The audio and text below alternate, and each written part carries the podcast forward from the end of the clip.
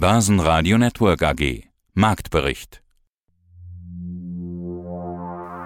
Im Studio Sebastian Leben und Peter Heinrich. Außerdem hören Sie Robert Halver zu Sabotage an den Pipelines und Protesten in Deutschland, Degussa-Chefvolkswirt Thorsten Polleit zu den ersten Anzeichen einer Währungskrise, Vermögensverwalter und Fondsmanager Matthias Bohn zu Unternehmen, die für ihn im aktuellen Umfeld nicht auf der Liste stehen, Zertifikate-Experte Heiko Geiger von Fontobel zu Schweizer Aktien und Fondsmanager Alois Wiggerbauer von drei Banken Generali zur Frage nach der Bodenbildung.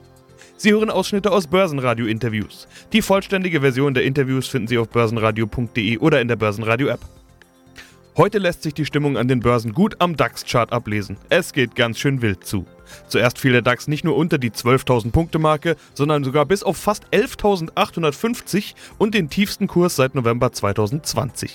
Als dann die Wall Street mit deutlichem Plus eröffnete, ging es rasant wieder nach oben bis auf 12.162 Punkte und plus 0,4 Prozent. Grund für die Kursfreude an der Wall Street und damit auch den Push in Europa war mal wieder die Notenbank, diesmal die Bank of England. Die kehrt nämlich überraschend zurück auf den Kurs der Anleihekäufe. Manch einer deutet das als Signal, dass auch die Fed und die EZB bald wieder expansiver werden könnten. Gewinner im DAX war Vonovia mit plus 3,6% nach all den Verlusten der vergangenen Wochen, Zalando mit plus 2,9% und Merck mit plus 2,4%. DAX-Verlierer waren Daimler Truck mit minus 1,3%, Allianz mit minus 1,8% und schlusslich Deutsche Bank mit minus 3,4%. Die Finanzbranche ist generell unter Druck, weil laut US-Börsenaufsicht für insgesamt 16 Institute hohe Strafzahlungen anstehen. In der Vergangenheit hat die Deutsche Bank so etwas selten ausgelassen. Mein Name ist Robert Halver, ich bin der Leiter der Kapitalmarktanalyse der Baser Bank AG. Wir haben so viele Themen, dass es eigentlich schwierig ist zu entscheiden, über was wir nicht sprechen. Da muss man echt schon den Rotstift anlegen. Bleiben wir vielleicht mal ganz tagesaktuell. Einer der neuesten Aufreger, Pipeline-Sabotage. Irgendjemand hat die Gaspipelines gesprengt, Nord Stream 1 und 2. Robert, ganz ehrlich, ich verstehe beim besten Willen aber nicht, wer eigentlich was davon hat. Also was soll das Ganze? Ja, ist relativ schwierig. Es gibt ja verschiedene Vermutungen. Jetzt sagt man ja einerseits, es waren die Russen selbst und damit nochmal sehr klar zu zeigen, das war's mit der Gaslieferung, aber damit würde man sich eigentlich auch hinten alles verbauen und äh, wenn es jemals wieder irgendwann zu einer, naja, zumindest zu einer kleinen Konfliktes kommt, müssten wir alles wieder neu aufbauen. Dann wird gesagt, die Amerikaner sind das gewesen. Das sagen ja zum Beispiel polnische offizielle Stellen, um damit auch das russische Energieabenteuer zu beenden. Es ist natürlich jetzt nochmal ein Höhepunkt. Damit kann man gar nicht liefern, selbst wenn man dann liefern wollte. Von russischer Seite, es geht gar nicht. Ich weiß auch nicht, wie schnell das geht, bis das alles wieder restauriert ist und repariert ist. Aber ja, das ist natürlich ein weiterer jetzt Hinkelstein, den man jetzt aus dem Weg räumen müsste. Es gibt ja inzwischen auch Proteste. Die Leute gehen auf die Straße. Man hat jetzt die ersten Bilder gesehen. Forderungen nach Hilfe, mehr Lohn, weniger Inflation. Es reicht, hört man überall. Ja, wer kann denn da was gegen tun? Die Notenbanken versuchen es ja irgendwie. Dauert das alles offenbar länger oder klappt nicht? Die Politik, ja gut, wenn die noch mehr Geld in den Markt schütten, dann ist das ja auch nicht unbedingt inflationsbremsend. Wer kann überhaupt was tun gerade? Also, was genau kann man diesen Demonstranten denn bieten? Ja, wichtig ist, dass die Politik es eins tut, jetzt die Bevölkerung zu Verbündeten zu machen. Wie macht man das? Indem man sehr, erstmal sehr nüchtern, sehr klar sagt, wie es aussieht, wie schlimm es aussieht, was gemacht werden müsste, das auch dann pragmatisch zu tun und jetzt mal die eigene Wählerklientel links beiseite schiebt und sagt, zuerst das Land, dann die Partei. Das heißt, man muss jetzt auch sehr stark an den Terminmärkten ansetzen, die ja immer sehr sensitiv sind. Also die Kohlemeiler so schnell wie möglich ans Netz. Also nicht mit irgendwelchen langwierigen Genehmigungsverfahren bis zur Niedersachsenwahl warten, sondern sofort feuerfrei.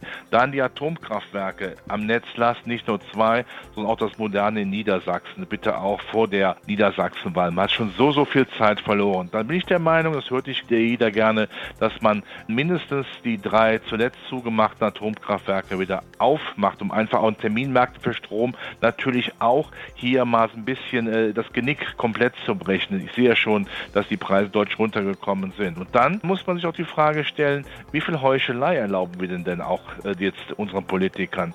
In Niedersachsen äh, Fracking-Förderung nicht zu betreiben, aber keine Hemmungen zu haben, in autoritären Ländern um Gas zu betteln, ja, äh, zu betteln und zu bitteln, ja, und gleichzeitig auch Amerika auch Flüssiggas abzunehmen. Das heißt, die dürfen dann Umweltverschmutzung machen. Wir haben aber ein Problem damit. Das passt nicht. Und dann die Meinung, ja, Winter äh, kommen wir hoffentlich wieder, wenn er nicht äh, so hart wird, wieder an französischen Atomstrom. Was ist das für eine Heuchelei? Die anderen dürfen es, wir dürfen es aber nicht machen. Das passt nicht zusammen. Und wenn man den Leuten das klar vor Augen führt, was dann gemacht werden muss, dann kann man auch verstehen, dann würden sie auch eher das Ganze verstehen. Aber dieses Hickhack hin und her, wo geht's hin, das macht die Leute verzweifelt. Ich habe gestern mit einem Heizungsmonteur gesprochen, der erzählte mir, wie ihm Rentner weinend mit Tränen in den Augen ihren Rentenbescheid zeigen und sagen, wie soll ich das noch bezahlen? Und das heißt natürlich dann auch, wir werden an einer Gaspreisbremse nicht umherkommen. Das tut weh, das wird die Staatsverschuldung nochmal gewaltig aufblasen. Aber die Sicherheit der mittelständischen Wirtschaft und auch eine soziale Ruhe in Deutschland sind wichtige Güter, die man dann schultern muss. Und wie kann man das zurückzahlen? Man kann es so machen. Wenn die Krise vorbei ist, wann immer es ist, dann muss man sagen, dann wird der Gaspreis für etwas teurer für die Kunden und für die Unternehmer, damit man dann die Staatsverschuldung wieder zurückzahlt. So eine Art Fondsgedanke. Ich wäre fast geneigt, etwas witzig von einem Sondervermögen zu sprechen, aber wir müssen die Kuh vom Eis kriegen und wir dürfen diese Sicherheit des in der Industriestandortes Deutschland mit seiner starken mittelständischen Wirtschaft nicht kaputt machen lassen. Leider aber muss man den Eindruck haben, letzter Satz, dass viele in der Politik Gesundschrumpfung der Wirtschaft in der Tat als gesund anschauen. Das ist sowas von absurd, das kann man kaum in Worte fassen.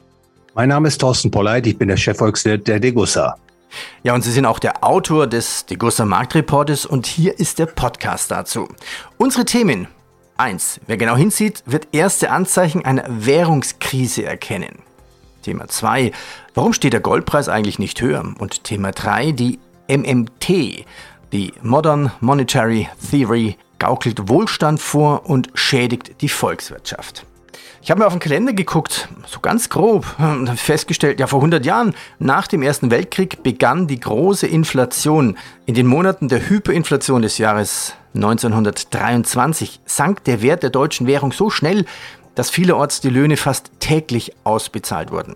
Sie schreiben jetzt in dem Marktreport, Krise ist nicht gleich Krise. 2008-2009 hatten wir eine Kreditkrise doch was haben wir jetzt? Was kommt auf uns zu für eine Krise 2022 2023 Inflation, der Staat muss noch mehr Schulden machen, um die Entlastungspakete 1, 2, 3 zu finanzieren, um hohe Energiepreise zu finanzieren. Ja, und dann gibt es noch die Schulden für die Aufrüstung des Sondervermögens. Ja, und dann haben wir noch die Klimakrise. Was kommt auf uns zu? Ja, Sie weisen zu Recht gleich zu Beginn Ihrer Ausführungen darauf hin, äh, Herr Heinrich, Krise ist nicht gleich Krise. 2008, 2009, das war eine sogenannte Kreditkrise.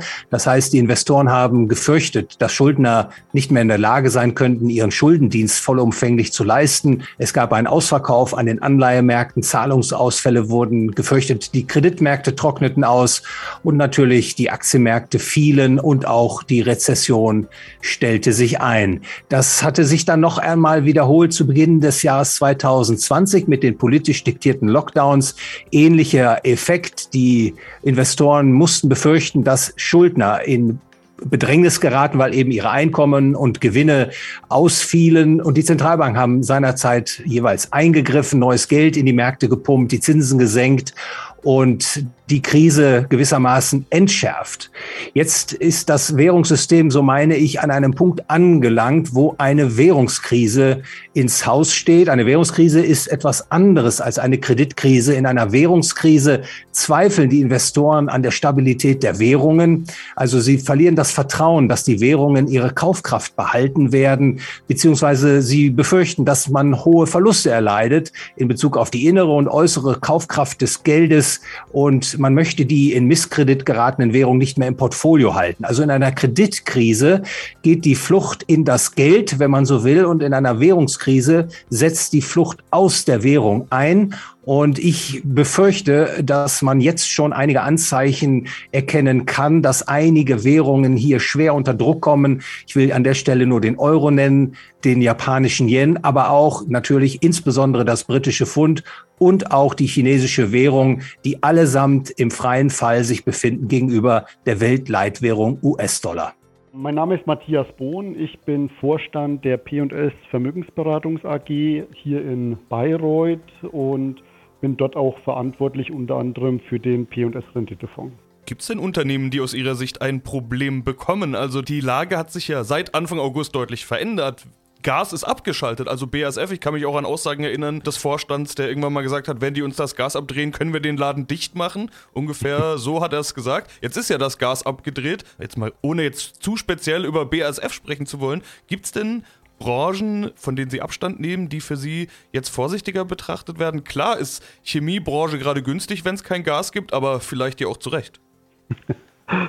Das ist, das ist richtig, das ist richtig. Also so wirkliche No-Gos aufgrund der Gaskrise wären, wären für mich, klingt ein bisschen verrückt, jetzt die, die Immobiliengesellschaften, weil ich glaube, die haben in, in zweierlei Richtungen Druck. Also zum einen werden die ihre Mieten nicht erhöhen können, zum anderen sämtliche Renovierungskosten laufen denen durch die Decke. Und der dritte schwierige Punkt wird wohl werden, können all ihre Mieter denn auch die erhöhten Nebenkosten zahlen oder bleibt vielleicht das Unternehmen dann auf diversen Rechnungen sitzen? Also ich glaube, da brennt es wirklich und ich sehe da auch keine politische Unterstützung, dass man jetzt Mieten anheben kann und, und, und. Wir hatten diese Woche ja Vonovia mit ihrem Plan, der so vermutlich nicht an die Welt kommen sollte oder das Licht der Öffentlichkeit erblicken sollte, was man da vorhat äh, mit Zwangsräumungen und, und, und. Also in dem Bereich tummeln wir uns aktuell nicht.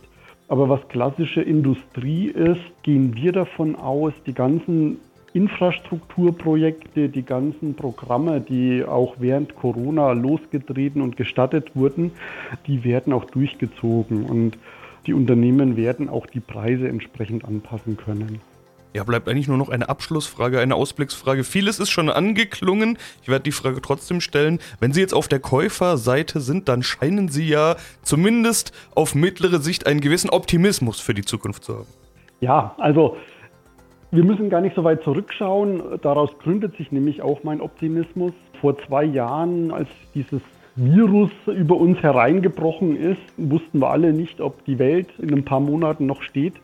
Und mich persönlich hat die Anpassungsfähigkeit der Unternehmen auch in dieser schwierigen Situation hat mich wirklich erstaunt und ich glaube, äh, das wird, das wird unterschätzt, äh, was hier möglich ist. Das Thema Gaspreise wird auf Sicht von sechs bis neun Monaten nicht mehr die Rolle spielen, weil ganz einfach andere Liefermöglichkeiten geschaffen werden. Die Inflation wird zurückkommen, weil wir schon kräftig gebremst haben von Seiten der Notenbank. Also es werden Widerstände verschwinden und deshalb bin ich für die nächsten Monate kein Schwarzseher. Im Gegenteil, ich bin verhalten optimistisch und ich glaube, es sind aktuell interessante Tage, um sich eher nach Käufen umzuschauen. Mein Name ist Heiko Geiger von Fontruppel und ich leite dort den äh, Zertifikatevertrieb für Privatanleger. Jan von Tobel hat jetzt in diesen Zeiten natürlich einen Blockbuster auf die Schweiz. Von Tobel Swiss Research Basket. Was ist denn in diesem sicheren Hafen Basket drin? Naja, ah das Swiss Research Basket ist ein, ist ein Produkt, was wir schon 2017 lanciert haben und was der Kunde quasi bekommt, ist ein Destillat des, äh, des Fontobel Aktien Research. Fontobel ist seit, seit vielen, vielen Jahren in, in globalen Rankings, wenn es um, um Schweizer Aktien geht, unangefochten die Nummer eins. Das ist als bestes Aktienresearch gekürt. Wir haben eine Abdeckung von, von, von über, über 100 Schweizer Aktien hier.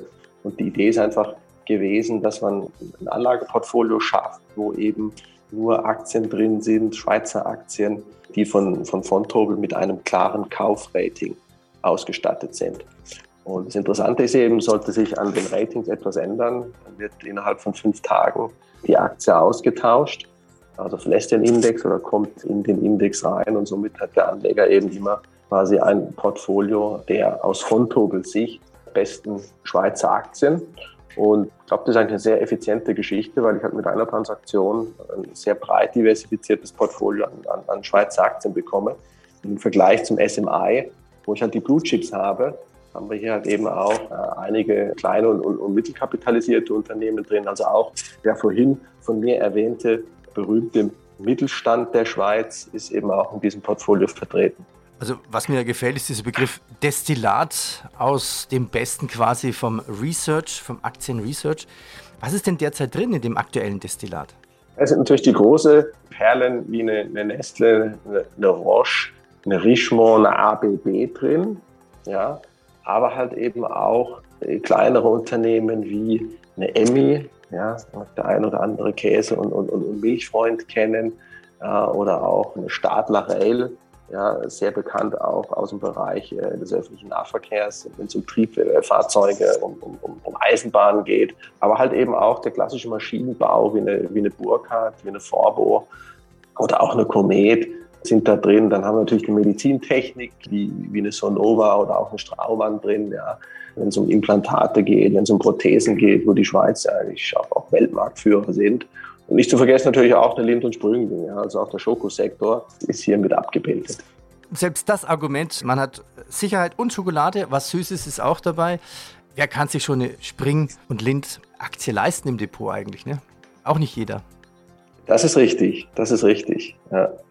Das ist natürlich äh, auf den Preisniveau, wo wir mehrere tausend Franken haben für das Stück, ist natürlich die Beteiligung in so einem, in so einem Indexportfolio wesentlich einfacher für den Privaten. Mein Name ist Alois Wögelbauer und ich bin in der Geschäftsführung der Banken General Investment Gesellschaft in Linz. Und Sie haben im Sommer bei uns im Interview von einer schwankungsintensiven Bodenbildungsphase gesprochen. Seitdem hat der ATX nochmal fast 10% verloren, der DAX sogar etwas mehr, da sind es rund 12% zum Zeitpunkt unseres Interviews. Herr Wögerbauer, wie viel Schwankung darf es denn sein, dass man noch von Bodenbildung sprechen kann?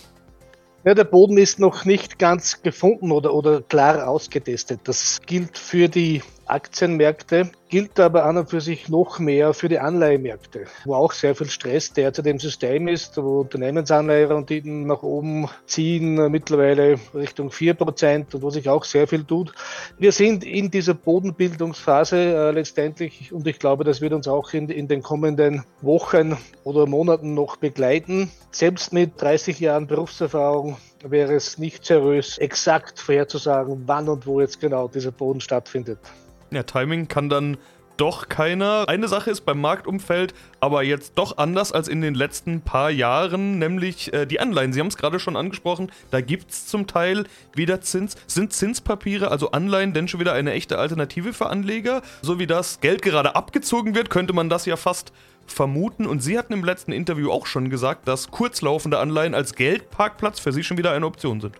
Ja, das ist so. Das ist auch eine Entwicklung von der Dimension her, die, so ehrlich möchte ich auch sein, die sicherlich auch zu den größten Überraschungen meines Berufslebens gehört. Denn wenn wir uns vor exakt einem Jahr hier getroffen haben, dann lagen zum Beispiel die Renditen von Unternehmensanleihen Euro Investment Grade für etwa fünf bis sechs Jahre Bindung bei ungefähr 0,4 Prozent Rendite und heute, zwölf Monate später, liegen sie bei 4 Prozent Rendite eine unglaubliche Entwicklung. Dementsprechend schmerzvoll für bestehende Investments, weil natürlich äh, die Kursverluste deutlich sind. Für Neuinvestments sehen wir das schon als, als sehr attraktiv an, denn wenn ich mir heute ein Renditniveau von 4% für fünf bis sechs Jahre sichern kann, dann hatten wir dieses Niveau zuletzt so im, im, im Raum 2011, 2012 im Auslaufen der Eurokrise und, Italien-Griechenland-Thematik Insofern glauben wir schon, dass das ein Niveau ist, wo man die Asset-Klasse Anleihen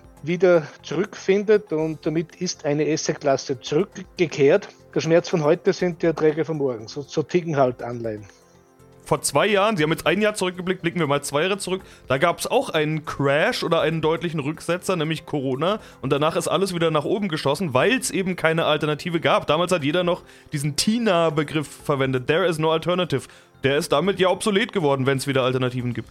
Ja, und es gibt einen großen Unterschied zu dieser Entwicklung 2020, äh, die Sie angesprochen haben. Damals haben die Notenbanken Geld ins System gepumpt und heute ziehen die Notenbanken Geld aus dem System raus. Das ist natürlich ein anderer Hintergrund. Ich finde das, was derzeit passiert, richtig und normal.